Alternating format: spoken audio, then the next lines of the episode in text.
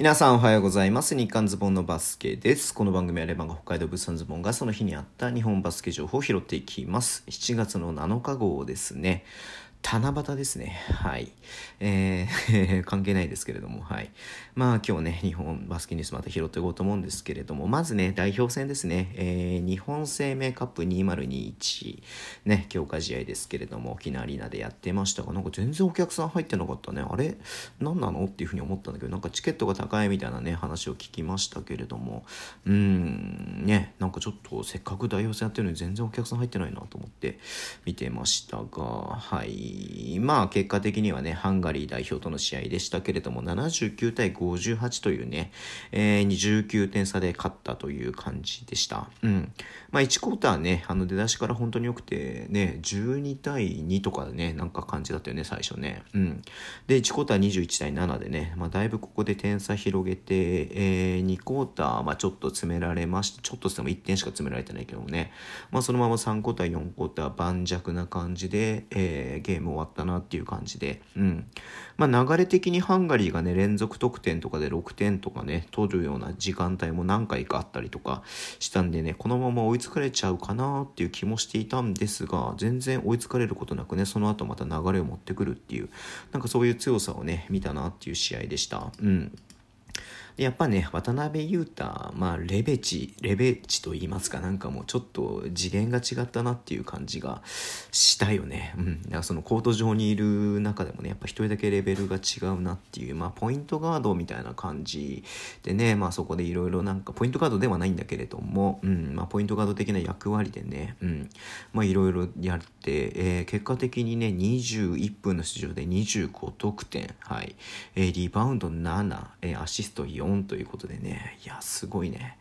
やっぱすごいねっていう、えー、話になっちゃうんだけれどもね。うん。だからまあ課題がだからね、やっぱね、その今日今日なんかで言うと渡辺裕太君がいない時間帯にどうオフェンス構築するか。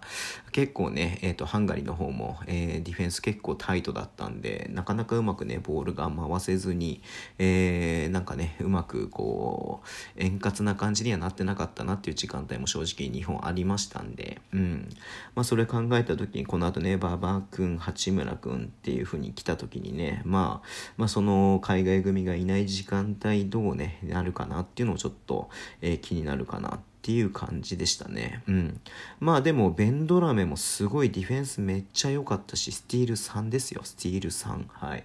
で、まあ、えー、ね、まあ、速攻もすごくよく作ってましたし、うん。で、えー、金丸くんもね、えー、3が7分の3、まあ、まあ、いつも通りっていう感じですけれども、はい。で、まあ、ショットも入ってましたし、比江島くんもね、まあ、まあ、良かったかなっていう感じがありましたし、うん。で、やっぱ張本転結はいいね。はい。張本転結は本当にいいね。うん。いやー、まあ、37分の3ですけれども、まあでもこれも確率としてはいい確率ですけれどもね。で、その3本しかね、えー、得点はなかったけれども、まあディフェンスも良かったし、しっかりね、えっ、ー、と、打つべき場面でしっかり打ってるなっていうのがあったんで、やっぱ張本転結いいねっていうのがありますよね。うん。はい。えー、まあいろいろということはあると思いますが、次がね、えっ、ー、と、ベルギー戦かな。うん。2日後にね、ベルギー戦が控えてますんで、またちょっとここもね、えっ、ー、と、どんな感じでできるかなっていうのをね、ちょっと楽しみにしたいなっていうふうに思っています。うん。いやー、すごい。まあね、ここ、まあ、ホームとはいええー、やっぱ勝ったっていうのはね、でかいことだと思いますし、こうね、自信を積み重ねていって、まあ、オリンピックまでね、行ってほしいなっていうふうにね、思っています。はい。で、えー、ちょっと B リーグの方で話すことというと、えっ、ー、と、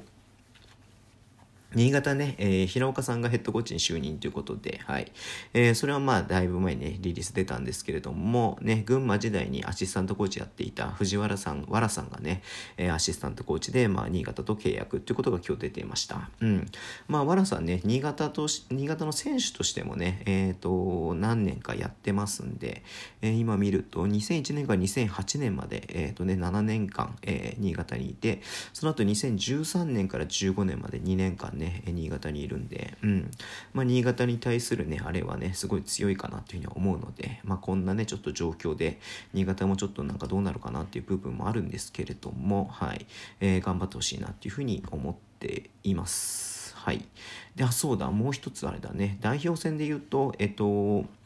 えー、セルビアとね、えー、と日本のね、えー、U19 のね、試合をやってましたけれども、ちょっとね、最終盤、えー、追いつきそうな感じで、えー、とやったんですけど、最終的にちょっと開いてしまったっていう感じでね、うん。まあ、試合としてはすごく面白かったですし、まあ、ただちょっとなんかやっぱミスが多いかな、まあ、若さゆえのっていうのはあるのかもしれないけども、はい。